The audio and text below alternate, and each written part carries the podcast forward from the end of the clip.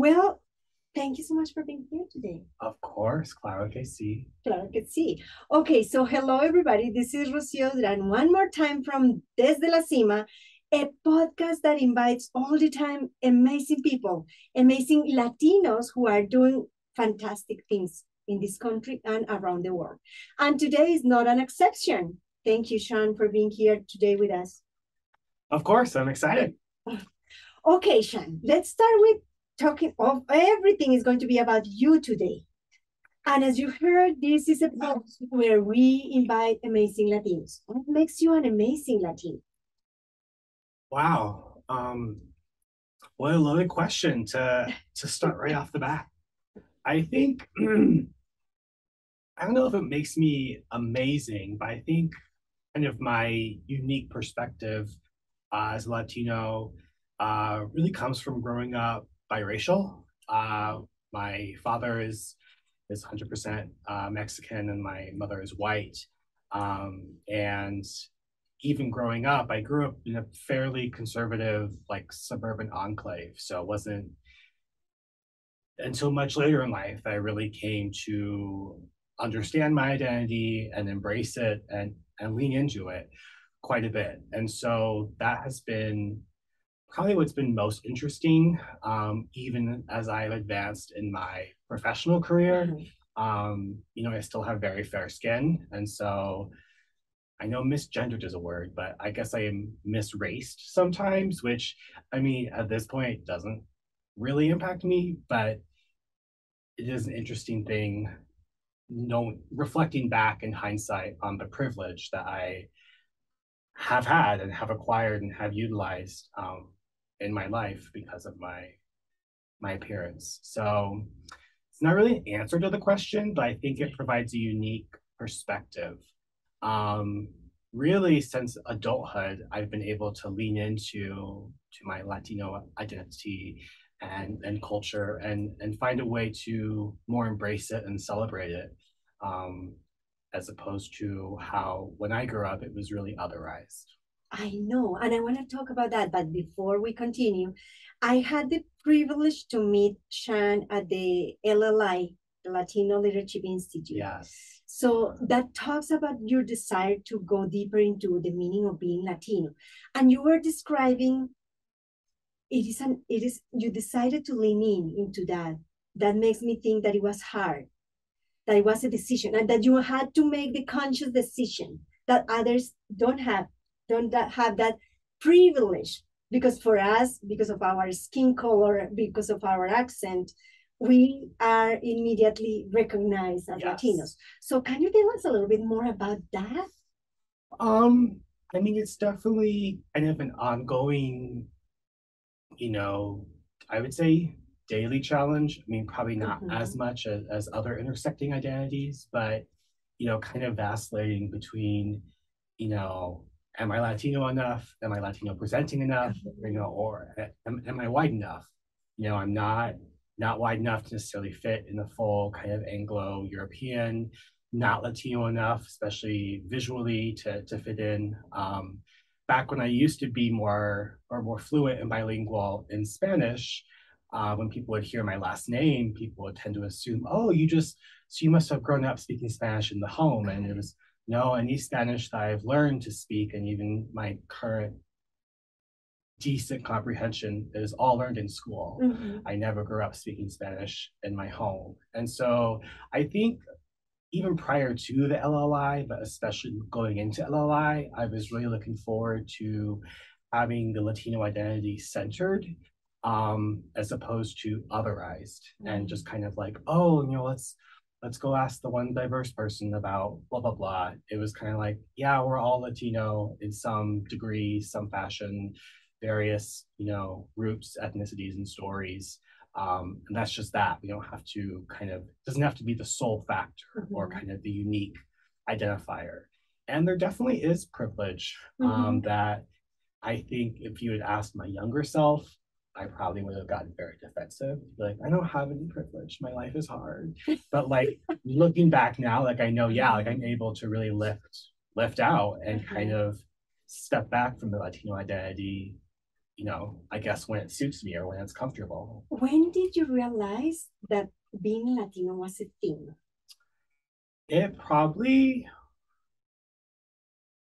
Hmm. You know, because before it is this, and, and the privilege that you're mentioning, it is also like being able to fit in school and just navigating without any problem. But when that hit you, like, oh, I am half Latino. There is this thing called Latino or Hispanic, and I am in the midst of that. Honestly, and this will sound, and I recognize the privilege in this, it's probably when I first graduated from college. I mean, I became somewhat aware uh, through my language acquisition mm-hmm. and my mm-hmm. studies of the Spanish language. But even then, kind of in that context, especially in the, the American public education system, mm-hmm. Spanish was more or less just presented as like a hobby, like something you can do so you can like travel and like, oh, shouldn't you be otherworldly?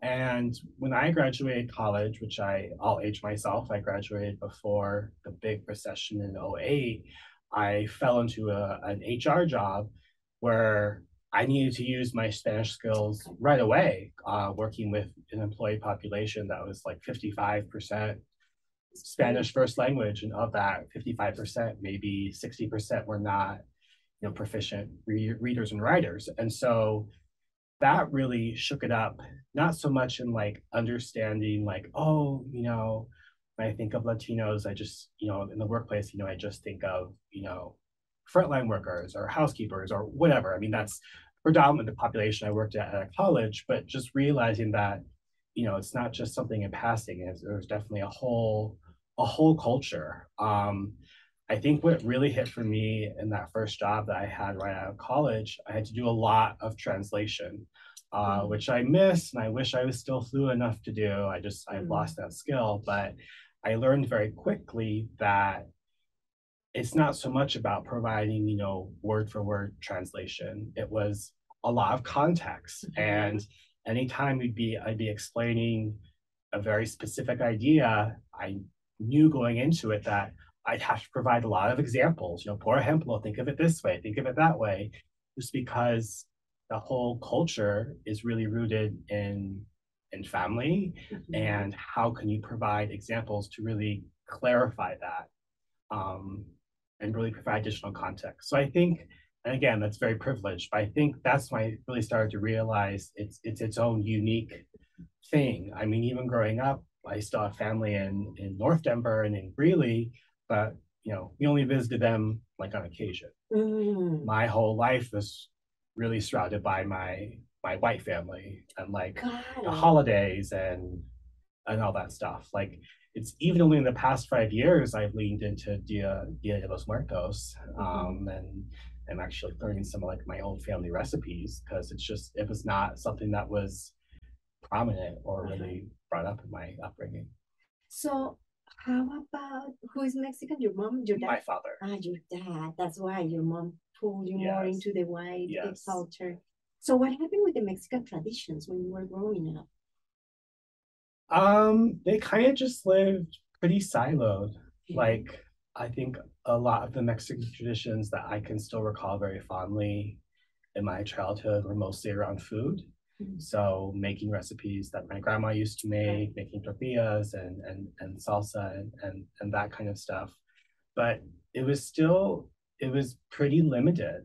Like I don't know. It's kind of hard to explain. I guess really mm-hmm. other than my last name, like I never really that's your only connection or cultural connection. And even more so, I would say probably even when I was like starting to apply for college, um, and like having, you know, later in high school having to do like a bunch of demographic stuff right you know, actually had to start checking a box to be like, oh wow, like, yeah, this is this is a part of who I am. And you know, it's for whatever reason is something that hasn't, I don't know if it's been neglected, but definitely wasn't something that was promoted mm-hmm. in a certain mm-hmm. sense. Interesting.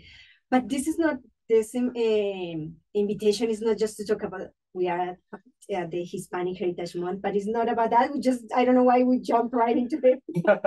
Deep conversations, exactly. como usual. Como usual. Exactly. Let's just start. We are not at, at the class, at the LLI class. So So in order to talk about you, Shan, tell us about you. Tell us about where did you go to college? What did you study? Why? So I went to college at the University of Colorado Boulder. Are you Coloradan? Yes, Okay. I'm a native Coloradan.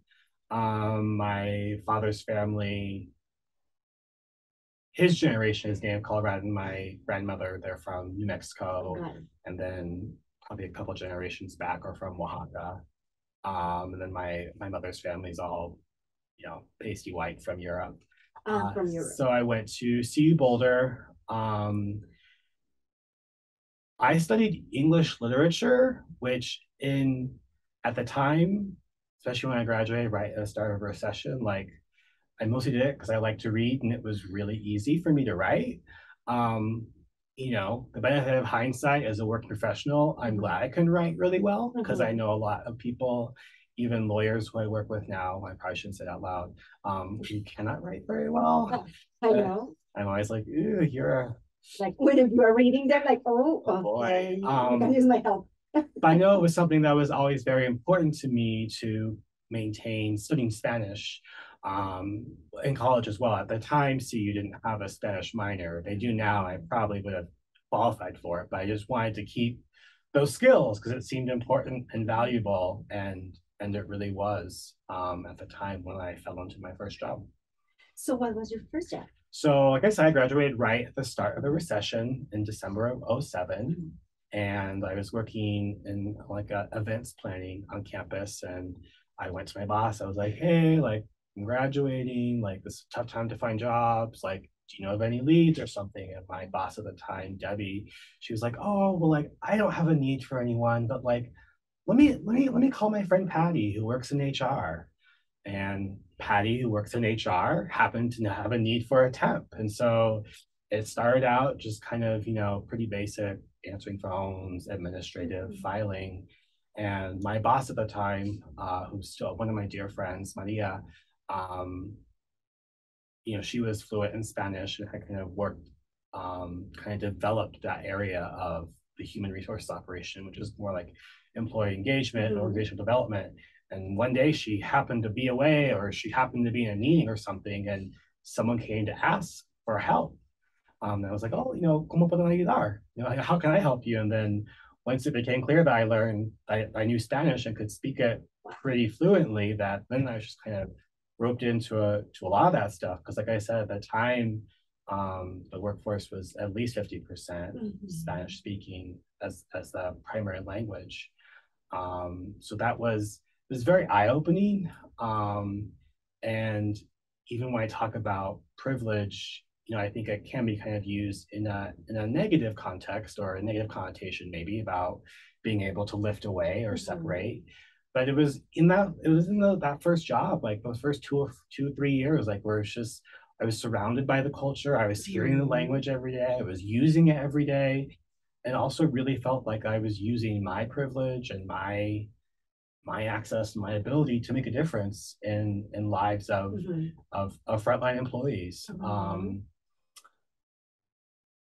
you know, it's shocked me and still shocks me to this day. You know, at the time, internet was, I don't know if it was novel, but like everything was, if you need this, go on the internet. If you need this, go to this website, print this form. And like when I think of the countless workers who I helped and interact on a daily basis who, you know, they may be logged onto a computer once a month. They never Or they don't even have a they, computer.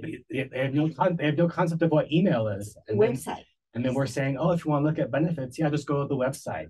You know, how how are we serving them and how are we helping them? And I'm sure since I've stepped away from that direct Spanish interface, and as I know the world just become more automated, I'm sure that divide has only gotten greater. Um, but that's Mhm. something that has definitely stuck with me in the back of my mind, just as I think. So is that when you realize that you were privileged? Because that's a word that nobody is not common to see people to understand their privilege and to know what privilege means.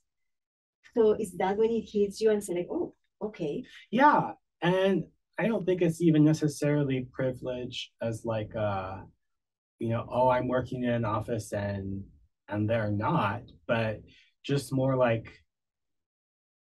I have access to all these resources, like Mm. going online and sending an email or doing whatever on the internet, like that's, I grew up with that. Whereas there's a whole gen, there's a whole generation that doesn't do that. And then even, or I wasn't familiar with that. And then even so, everything is mediated in English. And, Mm.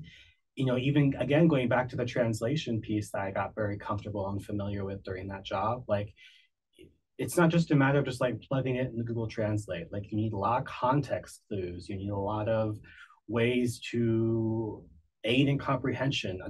I, you know, I remember any, you know, it was so funny as I think back to those times when, you know, I'd be translating, so there'd be most often a white leader or administrator speaking, and we do the translation, Mhm. and the translation would always take longer. And Of course. you know, it's the nature of the language. Spanish has a lot Mhm. more words, but then sometimes, you know, the speakers would be like, I feel like you're saying so much more than than what I'm saying. I'd be like, yeah, because I like I that's just that's what the language is rooted in. It's you know, por ejemplo, or por ejemplo, think of this, think of this, or it's like Mhm. this, or it's like that, and trying to to make those connections. So that's where I definitely became aware of the privilege and just so how much of our world is really focused on a white centric English speaking mechanism. I don't know. Mhm, mhm. That's how the world Structure. structure, structure. Yeah, that's how the world is driven. That's how it's set up, and everyone else just kind of like sink or swim on your own. Actually, I was talking to a person this morning, a client, and she was saying uh, when she started her relationship with her partner, how he's American and she's Mexican, and how he used to say like, "Well, we are here, we are here. You need to talk. I don't want you to speak in Spanish. I don't want. To, uh, I don't want you to. You have this mode like Mexican modes, and you're like, "Well, I'm Mexican."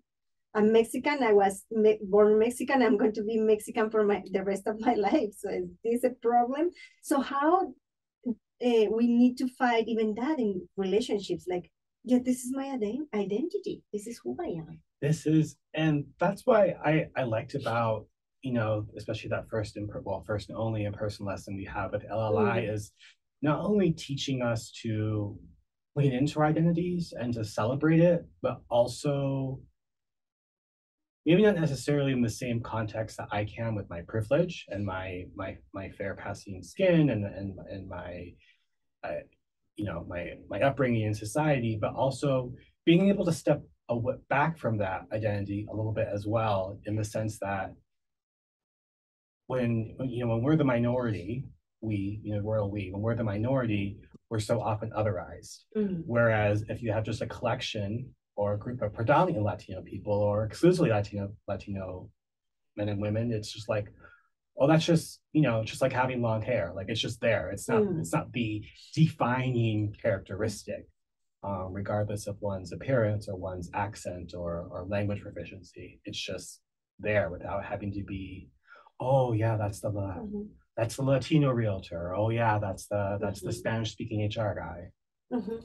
So you mentioned something that uh, caught my my attention, and it was knowing and understanding. I have being able to see the privilege, like I have this privilege. How can I use it? But then, when and how, knowing how hard it is, decided that to claim your Mexican side, to claim your Latino side, and why? What for? Because it is a, a hard spot spot to be.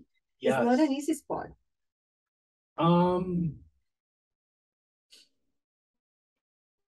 I would say some of it, even without like probably explicitly understanding, probably began in middle school when I had to start studying Spanish.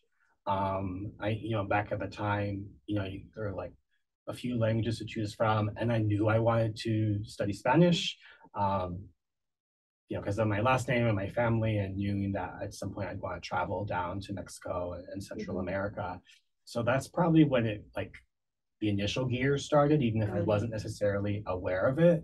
But then, you know, it really wasn't until I got out of, you know, for lack of a better definition, got into the real world of earning a living and and, Right. and working for myself and, and making a job and, and paying bills. that I was like, yeah, like this is this, you know, this is who I am, you know, and and in some ways looking back on that with with frankly a tinge of regret because like there's so many stories and and histories and truths that I know I have on my Mexican side of my family that mm-hmm. we just were not we weren't exposed to, or it Mhm. wasn't a priority for for my family for whatever reason. Like, you mm-hmm. know, I certainly don't. Mm-hmm. I don't want to seem like a cast blame or, or fault my parents because I had a Child very yeah, I had a very privileged upbringing and you know, wasn't, you know, we're all product of that, but it's it's I don't know. I do kind of look back on it with Mhm. with some regret. Like I think of again going back to I ta- I'll talk about her a lot. She made a big difference in my life. Maria, my first my first boss.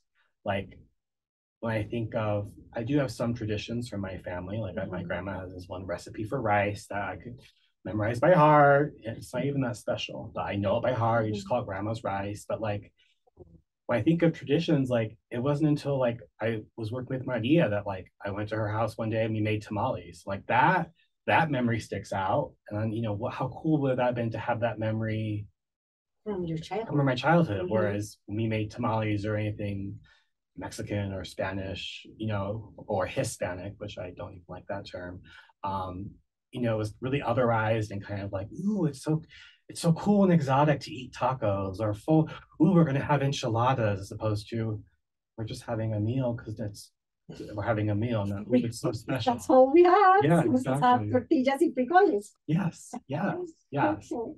So what are you doing today? Tell us about your the the your whatever you are doing today. So, like I said, way back when, I won't say how many years ago, I fell into HR um, and I found I really liked it. I'm definitely, well, you know, I'm a people person. So I like being around people and talking to people and meeting new people and helping people. So it suited me well. Um, I stayed in HR right out of college for maybe six years. And then the typical millennial, I got very impatient. Like I was like, the HR operation where I was working, I was like, things aren't moving fast enough. We're, we're not doing enough outreach and we're not doing enough for the Spanish speaking population. So I'm going to go find something else, which I did. And it was outside of HR and definitely away from Spanish. And Mhm. again, looking back, it was a pretty impulsive decision. And, you know, it was mm, like mere months after I left that the HR area reorganized around a whole outreach and Spanish language area. That was like, oh, those were kind of my passions at the time. And so um, after after maybe three or four years away from HR, I really refocused my career Mm. back to HR. I got my master's in HR. I got my certifications in HR. And that's what I do now. I'm in my, my new job that I've been in for about six months doing HR for a mergers and acquisitions tech-based law firm here in Denver.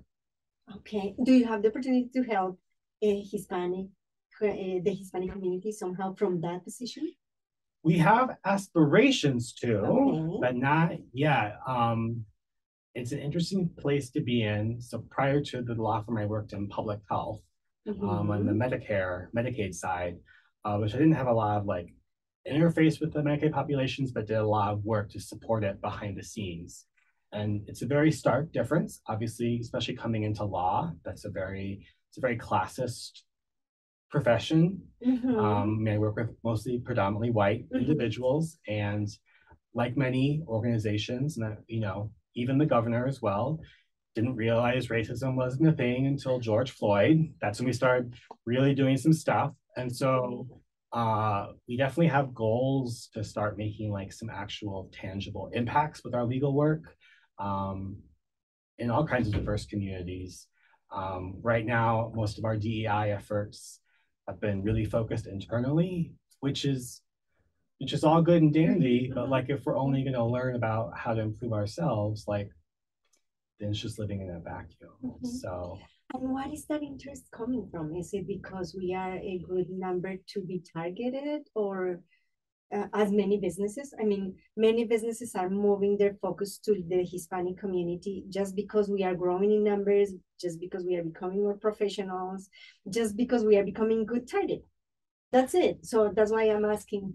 I think I think it's kind of a both and. I mean, Mhm. we're obviously as a professional services firm, you know, looking to make money and Mhm. looking to to generate profit, but you know, the future of work and even in law, everything is different in a post-COVID world. And so how can we maximize what we're doing to, to really make a, a bigger impact in what we're doing? Um, I think prior to, you know, we've been very focused on you know, just the insular world of mergers and acquisitions, which Mhm. again is is fine and dandy, but what can we do to leverage some of that just fantastic legal expertise and knowledge and experience we have? I don't even say to help other communities because that sounds like we're doing them a favor, Mhm. but just to maximize them and to, you know, lend some for frankly to lend some of our privilege to to them. Um, I think definitely to the point you brought up about the growing market is is clear. I mean, that's something that you know Jo- Joelle has hammered into us for Mhm. years and years about the growing market, and it's just like that's you know that's the future. So Mhm. at some point, you have to kind of get on board or or get left behind. Yeah, and when I hear you saying that we are the future, I feel some kind of hope. And I hope that hope is real, that we are the future in a good way in terms of really being developed and uh, starting by with the gap, the salary gap, and uh, just as uh, to mention one of those things. But okay, let's. I want you mentioned something that I want to go deep into, and it is COVID. How was it for you? Because you were working for your previous company and it changed the life of everybody and it affected us in many different ways. How was it for you? It was very very challenging. Um, so you know to go from working in an HR team where there's a lot of you know groupthink and problem solving and a lot of collaboration um, to spending large chunks of day large chunks of the day by myself at home my Mhm. my husband at, at the time with his job at the time um, he was going into the office almost every day and so Even with COVID? yes it wasn't until like the very tail end of 2021 or like middle of 2021 that he had to work more remotely um, so he was going in almost every day and so it's just spending entire days just by myself in front of a Mhm. screen. And I would say one thing I've definitely learned through COVID is that I am still quite adaptable, but I am not one who's built for full time remote work. And That's especially just- because you are so social. I'm just so social. I gain a lot of energy by being around people, like even thinking in my various careers or, or different hats outside of my work. You know, if someone says, Oh, Sean, you need to present tomorrow in front of a 200 person crowd, I'd be like, All right, like I need to think of what I'll, I'll talk about, but like the presenting part, like that doesn't that doesn't faze me. Mhm. And so um, that's something that's that I've really learned. But then at the same time with COVID, in in definitely kind of that freedom and flexibility. Mm. Um, another challenge that I definitely felt, especially working in the public health space, where like stuff was changing all the time. Like I felt a real challenge to unplug. Like I feel like I was always always always on, always That's true. responding, always available at the drop of a hat. Nice. Um, and and that was hard. And then I'd say the last way that COVID impacted me um, was really just more of a desire and kind of that shift to self care and self compassion. You know, like I said, I think the terminology work life balance is way outdated because it suggests that there should be, you know, almost a 50 50 balance of work and your life outside of work. When in reality, you should be able to find a way to integrate work um, into your life uh, in whatever way or to whatever degree best suits you. Mhm. Um, it doesn't have to be 50 50%. Um, so I think that that's been interesting. And then, frankly, I mean, I haven't really had an opportunity to dive into it yet. It's definitely kind of on my list for goals in 21, or excuse me, we're in 22. 20. Almost 23. My God, that's the other thing. Like, COVID, I just like lost all perception of time. Um, in 23 or in 24, like, you know, kind of digging out and trying to be a little more entrepreneurial. Like maybe, Mm, maybe doing like my own LLC or some, like consulting work. I, I, I'd be hard pressed to think it'd be something I'd ever do full time. I mean, maybe I'll eat those words at some point because I like the structure of having a job, but just like that creativity and like just go out and do it. So for better or worse, the impacts of COVID. Also, we had to move during COVID as well. so She needed more space. So Of course, these two, I, I went through all of that. I almost got divorced because my husband and I were, for the first time after 20 years, we were sharing the same time, space, air for 24 7 for two years. It was too much. For the first time, I'm like, why are you? Oh my God. the good thing about that is after three months, we were able to really adapt. We had to move to the two different spaces because it was like, he was telling me, you are too loud. I'm like, well, that's who I am. So what? Oh my gosh. Yes, I am loud. I am, I know. You say that, and I just have flashbacks just because in, in the last reconfiguration we have, your, our backs were to each other. And my husband would be like, Are you are you mad? Are you angry? I'd be like, no, what's going on? He's like, You're typing so loud, you're shouting into your microphone for the meetings. I was like, just That's that's just who I am. I'm a, I'm a, I'm a naturally loud person. What do you mean? We are Latinos. We are Exactly. loud. my gosh, yes. and we are social and we love like to laugh and to talk and long sentences and all of that. So yeah, that was hard for me and we learned for both of us and we have to learn, okay, what can we do? So I went to my guest room and I just closed the door. I'm like, fine. And that's that saved the whole situation. I have to say. Okay, Shan. So if you were, if you had your nine-year-old kid in front of you, your own you when you were nine, what did you say to them, kid? I would say, um, it will sound cliche, but expand your horizons. Like, just look beyond. Like, I, I'm very fortunate. I mean, I think it's a gift as an adult. I, even though I am done with like formal schooling, uh, I will never get like a doctorate or anything. I, I can't even. My master's degree is the end, but like, I'm still a very intuitive and curious person. Mhm. Like, if you were to look on my phone, you'd see I spend a fair amount of time on Wikipedia just because as I read things or I see things or I hear things, like oh, I, I want to know more. And so I I wish I could kind of embed that curiosity to my younger self. Obviously, it wouldn't be as easy as having, you know, the technology at your fingertips. Um, but really being able to explore because you know, again, it wasn't until you know the tail end of high school, college, when I started to become adult, that I was like, wow, the world is really different outside of this very, I wouldn't say isolated, but definitely protective, suburban, white Catholic enclave that I grew up in. And, you know, it wasn't a bad upbringing at all, but it was very sheltered. And just to to know that other things exist. Um, um, I would tell myself to keep up on the Spanish. Like I said, I under, one second, because he's all the time saying like he doesn't have a good Spanish. I promise I'm that I'm a witness. He has a beautiful Spanish to the point that at some time I, I kept talking in Spanish and he was following me and then he's like, I don't have enough words. I'm like, oh my gosh, I'm sorry because you were talking like nothing. Like I Yes, I understand it really well. I have really good comprehension. I can follow along conversations. I just don't have, I haven't spoken it a lot. So um, I would say keep up the Spanish just because it's something that like it was took many years to build up and then it took, you know, you know, it is there. a We couple can months. practice. Exactly. You know, Duolingo or do something. I want, I would tell, so in addition to expanding my horizons, um, travel more. Um, I love traveling now as an adult. I love going abroad. I look forward to doing more international travel um, as we settle down post COVID. And it's just not something that I did growing up.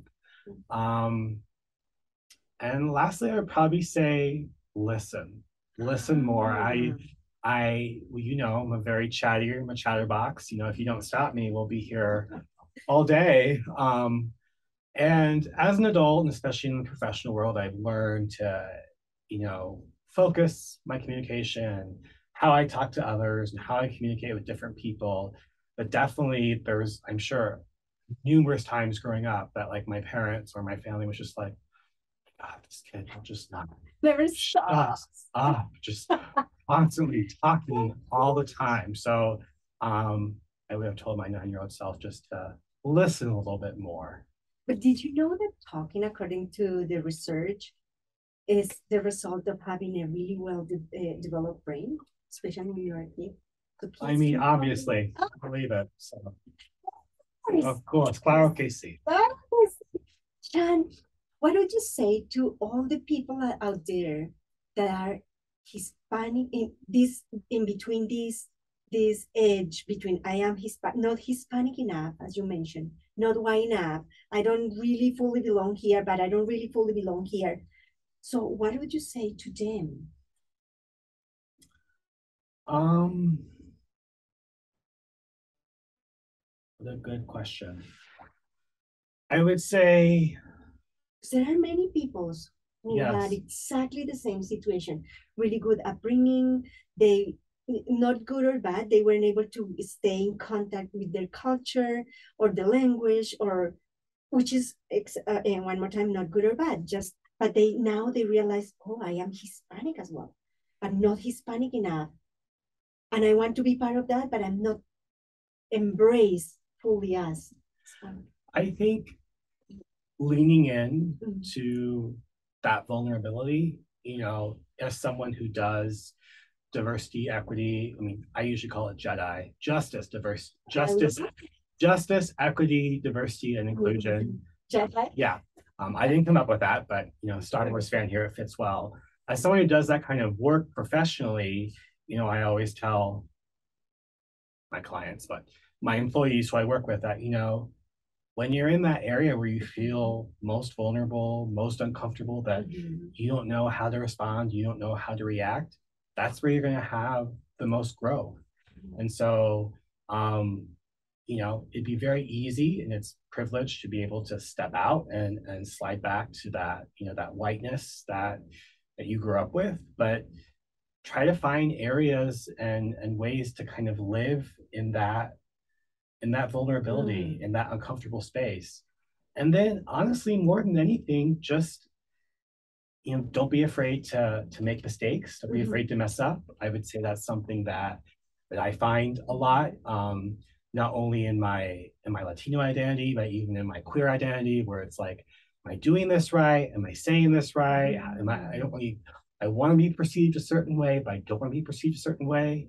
You know, try as best you can to let let those judgments and perceptions go, and just try to find a way to be to be authentic. And um, I think as long as you approach it, you know, whether it's having conversations or building relationships with people with a really open mind um, and being very conscious of if you grow growing up in kind of that predominantly white space where you know other cultures or minorities were were exoticized or were otherized as long as you're very conscious about that and aware then the way you approach it and learn and ask questions will come across really authentic. Like if you ask questions about, oh, you know, tell me more about this this recipe, blah blah, or this tradition, blah blah blah, that your family has, as opposed to, oh, you, you guys don't celebrate Cinco de Mayo? It's such a big holiday.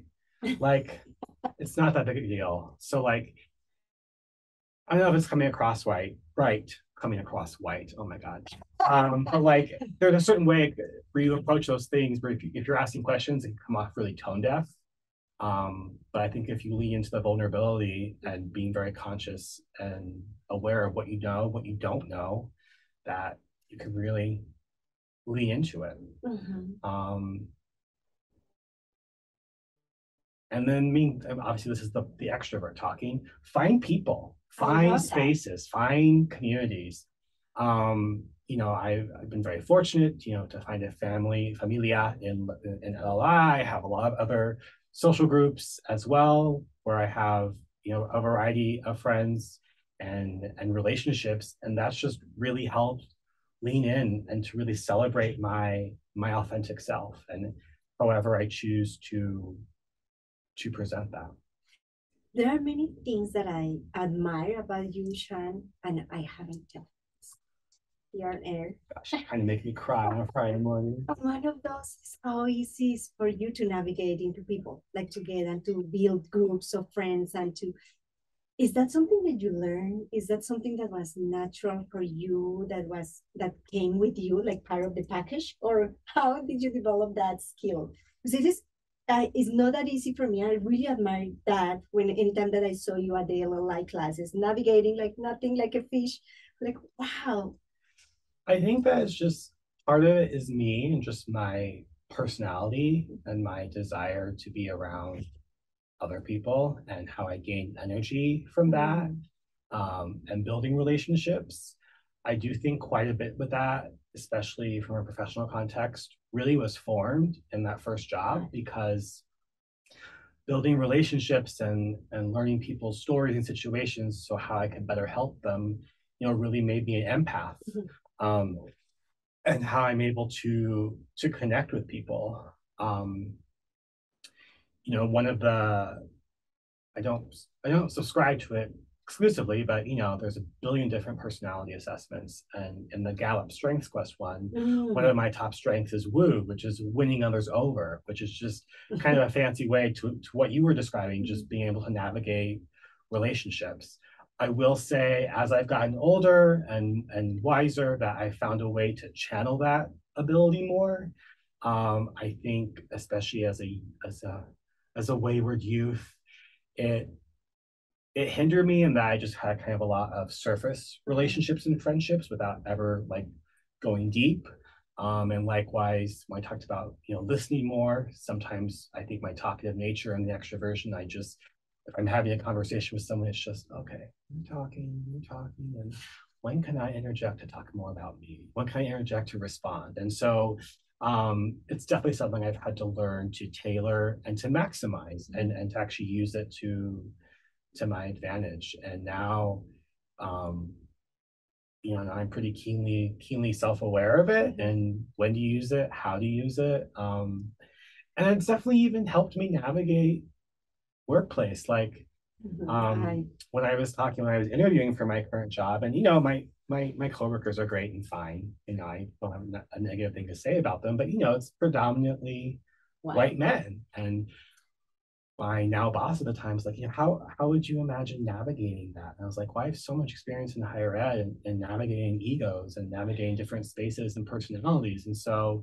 it's that skill has really helped me being able to approach people and really connect people on individual level, but then also you know, help them, help me, help them. Mm-hmm. I love it. Help me, help. Help me, help them, help us. There you go. So I am going to ask you the last question because we can stay here talking forever and I've been loving this conversation. But I know that you're busy. Um, what would you say to all the Hispanic people that are out there and they don't and we know that it is hard, but we just believe that it is hard. We can't see all the other possibilities we can't see that there are also people on our side that wants to help us. What do you think they need to hear from a person like you?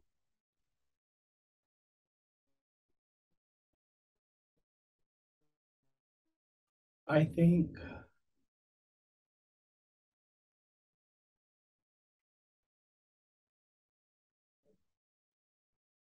again, I'll go back to being vulnerable and asking for help. If there's one thing I've I've learned over my entire lifetime, um, there's a lot of pride in mm-hmm. the Latino community yes. and and seeking help or asking for help, whether it's professional assistance, whether it's you know seeking resources in, in mental health mm-hmm. or whatever it is that's viewed as a weakness, you know, mm-hmm. especially in, in some of the more machismo cultures or machismo variants how you want to phrase it. And so knowing you can't do it all, mm-hmm. there's, you know, I think each of us, you know, we have possess all the skills and tools that we need to, you know, achieve our maximum potential. Look at me, the life coach, saying that. But sometimes you need help doing that. You need help mm-hmm. realizing it. And, you know, much in the same way, and I use that analogy all the time. Much in the same way, if you broke your leg, you wouldn't try to fix it by yourself. Mm-hmm you would try to go to a doctor. Likewise, if you need help in other areas, um, seek help and try to ask questions and try to ask for assistance. Um, I would think the other thing, again, when we talk about self-awareness, and this again goes back to, you know, helping predominantly Spanish speakers, you know, navigate online, know that majority of the world, I shouldn't say majority of the world, a lot of what we have here in the United States is geared and designed for English speakers mm-hmm. who have proficiency in technology, mm-hmm. who can read and write really well. That's just where a lot of the society and culture that's where is. We are at. That's where, that's where we're geared. And so, is that a good thing or a bad thing? I mean, I think it sucks. Mm-hmm.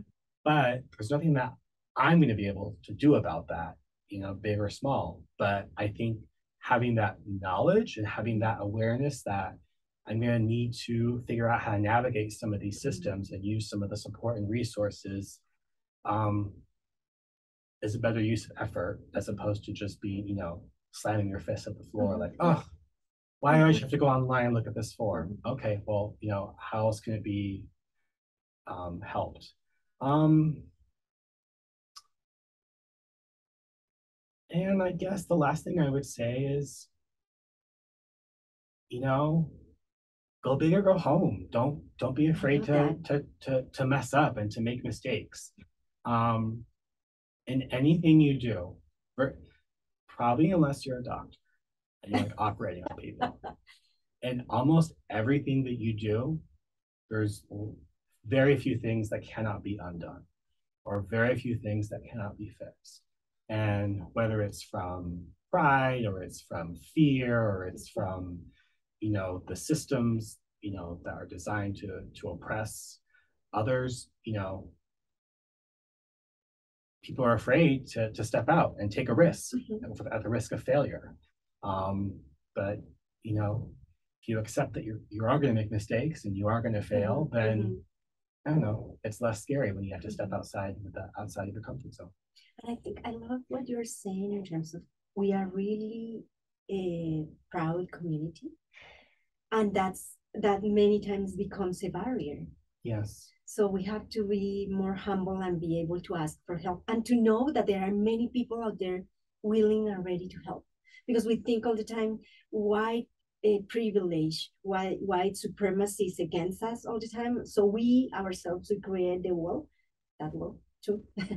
And but we can also reach out and know that many people are there willing and ready and they want to help us and be part of our culture and and love us. I have many friends that they call themselves reverse coconuts because they are white on the outside, but they say they are Anglos as they can be. But it's like by I love all the cultures. I, I they are really more bicultural that we as Hispanics can be many times. Yeah, that's a very interesting perspective. Yeah, because we can tend to get, um, and I don't think. I mean, I don't think it's exclusive to Mexican culture, Latin culture, about kind of staying with the people that you feel mm-hmm. comfortable with and staying staying with mm-hmm. what you know.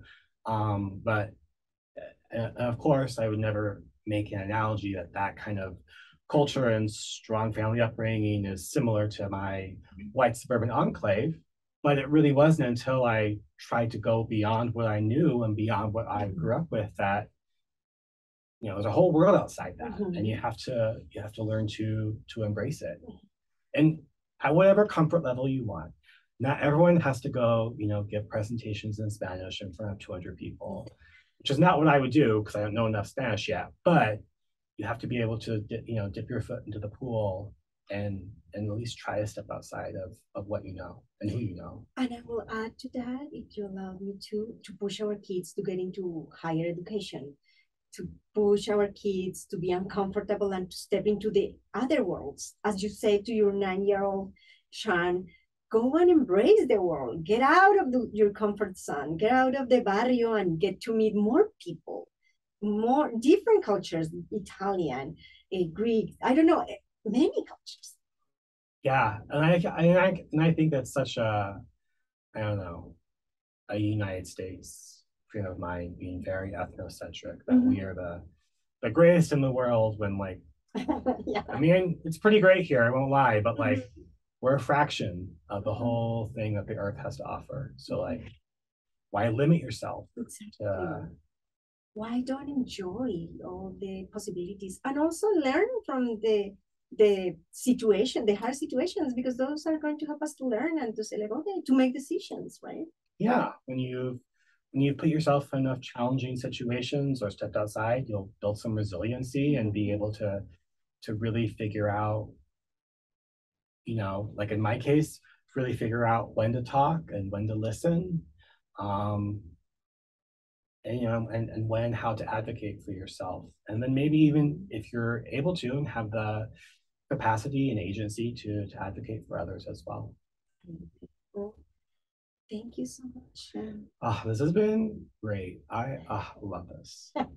It's been a pleasure to have you with us. Thank you all. Eh, gracias, muchas gracias a todos por estar hoy con nosotros aquí en Desde la Cima. This is been Desde la Cima with Shan, my lovely eh, partner from the Latino Leadership Institute. And please follow us Facebook, YouTube, Instagram, Spotify, you name it. We, we are there. We are not stalking you. We want you to stalk us. And eh, this has been a pleasure to have this conversation with you. Lo mismo. Cuídate. Gracias, gracias a todos. Bye. Bye bye.